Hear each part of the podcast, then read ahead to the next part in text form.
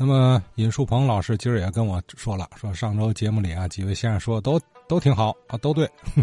那么尹老师有何高论呢？咱下面听尹树鹏尹老师哈，从古至今的梳理一番天津与水稻的故事。上周啊，咱们话友啊，以小栈道为名啊，讲了咱们天津市的许多故事，大家讲的非常好。我呢，给大伙儿做一下补充。这个。大家说法呢很多，我综合了一下，我认为大伙说的都对，特别的对。但是大家呢有几个概念呢，呃，给它混在一起了。首先呢，这个张成提出来的那个“从后呃修稻田早于这个小站”，这是对的。但是我们现在啊，我们有两大问题必须弄清楚了，一个是屯田跟种稻。这个咱要把它分开，就是屯田的内容里边有种稻，但是种稻又不完全是屯田，因为种稻有什么呢？你比方说像日本对我们中国的侵华，这个种稻，它就不是屯田了。说这个种稻就是什么呢？就是一个兴修水利、改良土壤、提纯稻种、培育优良品种的过程。我们把这俩分开，咱先说屯田。咱们天津这个地方，具体来说就是海河流域，它的上游的水都是特别优质的，因为它的上游的水倒来倒去都发源于山西，这个山西省是华北平原的大水塔，所以山西还有一部分来源于河南，所以他们都是优质淡水。这个，所以它才告造成了我们天津市的九河下灶，我们天津市的这个呃高程呢，呃平均值很低，所以它才有这种扇形水系往天津怎么样呢下灌，才让我们天津有了许多优质的淡水，才让我们天津市有了种稻的条件。这是第一个，我从地理上讲。第二个讲屯田，屯田呢，呃。咱们天津地区啊，跟海河流域这一带啊，很早就开始了。在公元四世纪初啊，晋朝的政权开始南迁，这时候长江流域的农业呢，逐渐的发展起来，就取代了我们黄河这个流域的地位。而且黄河流域由于干旱缺水，常年的缺粮。说在唐朝的时候怎么样呢？为了打领兵打仗。就在这个我们的蓟县附近，就是设定了靖在二十屯，竞赛军呢住在蓟州城里边这个在蓟县到三河玉田一带呢，有一千多顷的土地，建立了二十个屯田单位。到北宋年间呢，我们这个宋辽的对峙的地段，像小南河啊、三女寨呀。这代都有屯田，在元代的时候呢，在我们的武清这一带也有屯田。到明朝的徐达北上的时候，也在我们的冀州区怎么样呢？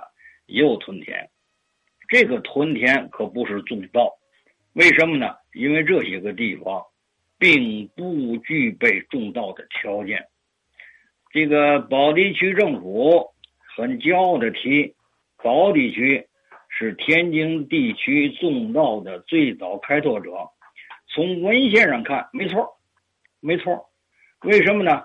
因为最成功把南稻北移的提出来种稻理论的是袁黄，袁了凡，他是这个浙江嘉兴人。明万历十六年到二十年，也就是一五八八年到一五九二年。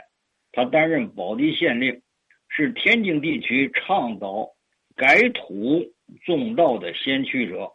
他著有了一本书叫《劝奴书》。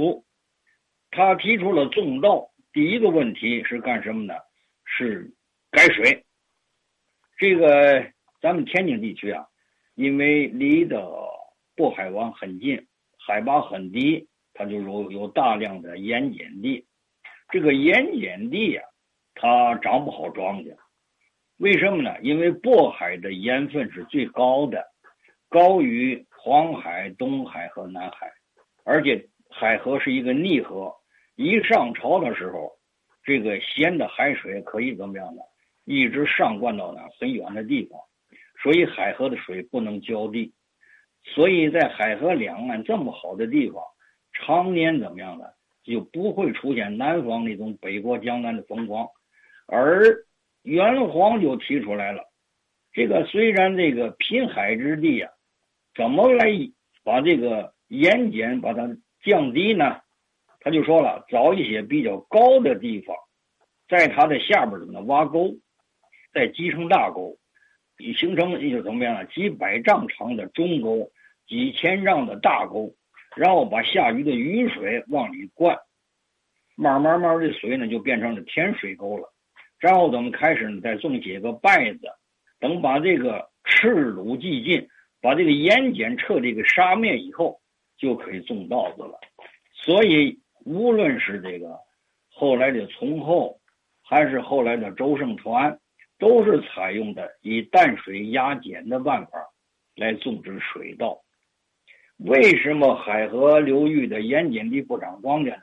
因为我们种下庄稼以后，它的根毛细胞没法吸水，它不但不能吸水，它还往外吐水，所以这些个禾苗呢就被枯死了。当我们用大量的淡水灌足的时候，这个盐碱的浓度就降低了，降低到它的渗透压很小的时候。植物根毛的细胞就可以吸水了，吸水才能完成植物的代谢，进行光合作用，才能够生长发育，才能够结实果实。水利是农业的命脉。常言道啊，一亩园顶十亩田，园就是指水浇地而言。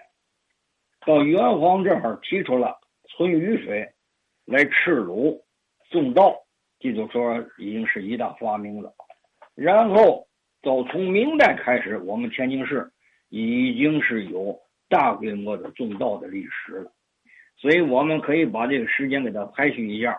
那么，元皇呢是第一个，第二个呢是万世德，第三一个就是明朝的大科学家这个徐光启，然后是张世言，然后是董英举，然后是毕自严，有左光斗。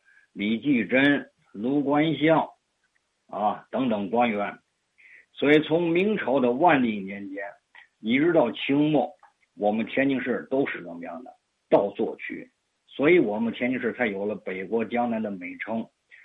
所以呢，知道这个以后，我们就应该知道，要想种稻，第一个必须改良土壤，第二个必须兴修水利，而兴修水利是改良土壤的前提。